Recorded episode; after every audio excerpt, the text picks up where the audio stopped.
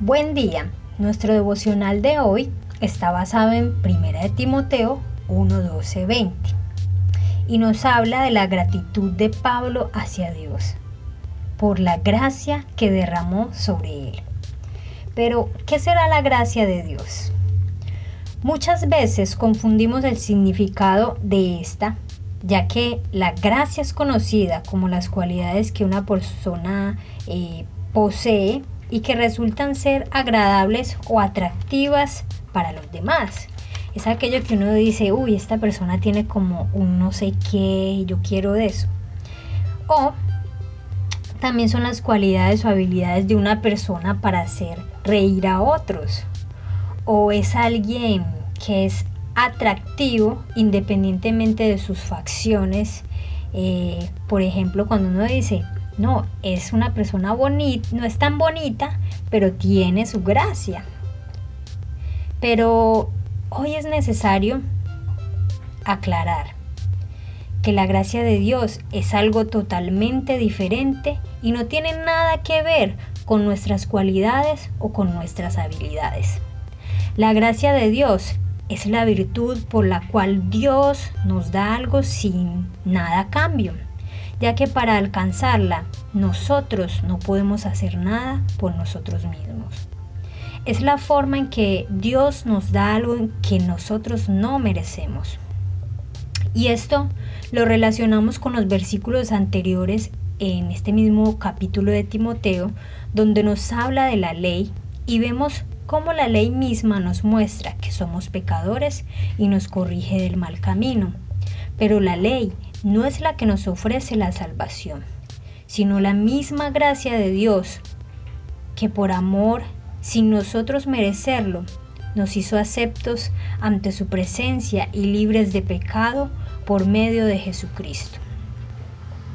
Pero Romanos 6:15 dice, entonces, ¿pecaremos porque no estamos bajo la ley, sino por gracia? De ninguna manera.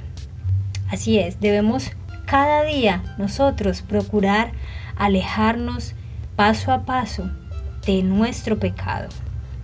Pablo reconoce su pasado y muestra que antes era un perseguidor que ofendía a Jesucristo y se refiere a él como el mayor pecador.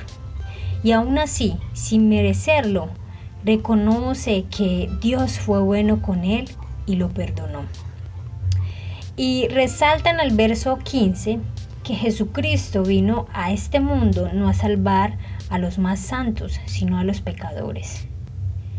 Hoy debes saber que la gracia de Dios no tiene límites, que si te mides según la ley, para ti y para mí sería imposible alcanzar nuestra salvación, pues ya desde nuestro propio pensamiento estamos pecando. Pero no te dejes engañar. Su gracia es infinita y concede la salvación para todos los que se acercan a Él por medio de Jesucristo. Muchas personas, cuando les hacemos una invitación para que conozcan de Dios o se acerquen a una congregación, son detenidas porque en su pensamiento eh, les dice que son pecadores, que son personas malas o piensan que quitar esos aspectos malos eh, de su vida son difíciles o imposibles y posponen su encuentro con Dios creyendo que aún no son dignos de acercarse a su presencia. Pero esto es un total engaño.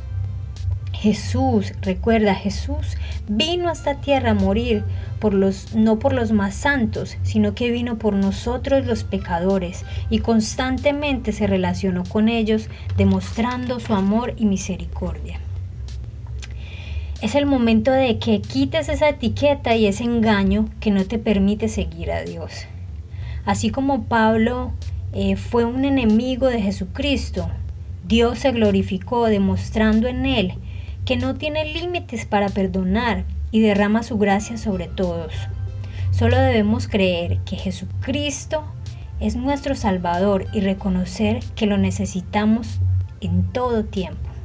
Dice Hebreos 4:16, así que acerquémonos confiadamente al trono de su gracia para recibir misericordia y hallar la gracia que nos ayude en el momento que más lo necesitemos. ¿Y cuándo será el momento en que más necesitamos su misericordia? Siempre, siempre, yo siempre la necesito.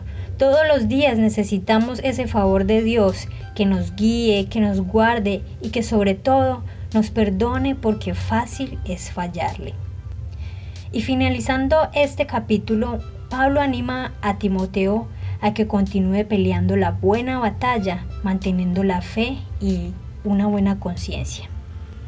Asimismo, hoy quiero invitarte a que puedas activar tu fe y tu conciencia en Dios, para que seas como un soldado que no se rinde ante las circunstancias de la vida, como un soldado que no se detiene ante sus errores, sino que continuemos la batalla creyendo que creyendo siempre en lo que Dios puede hacer en cada uno de nosotros.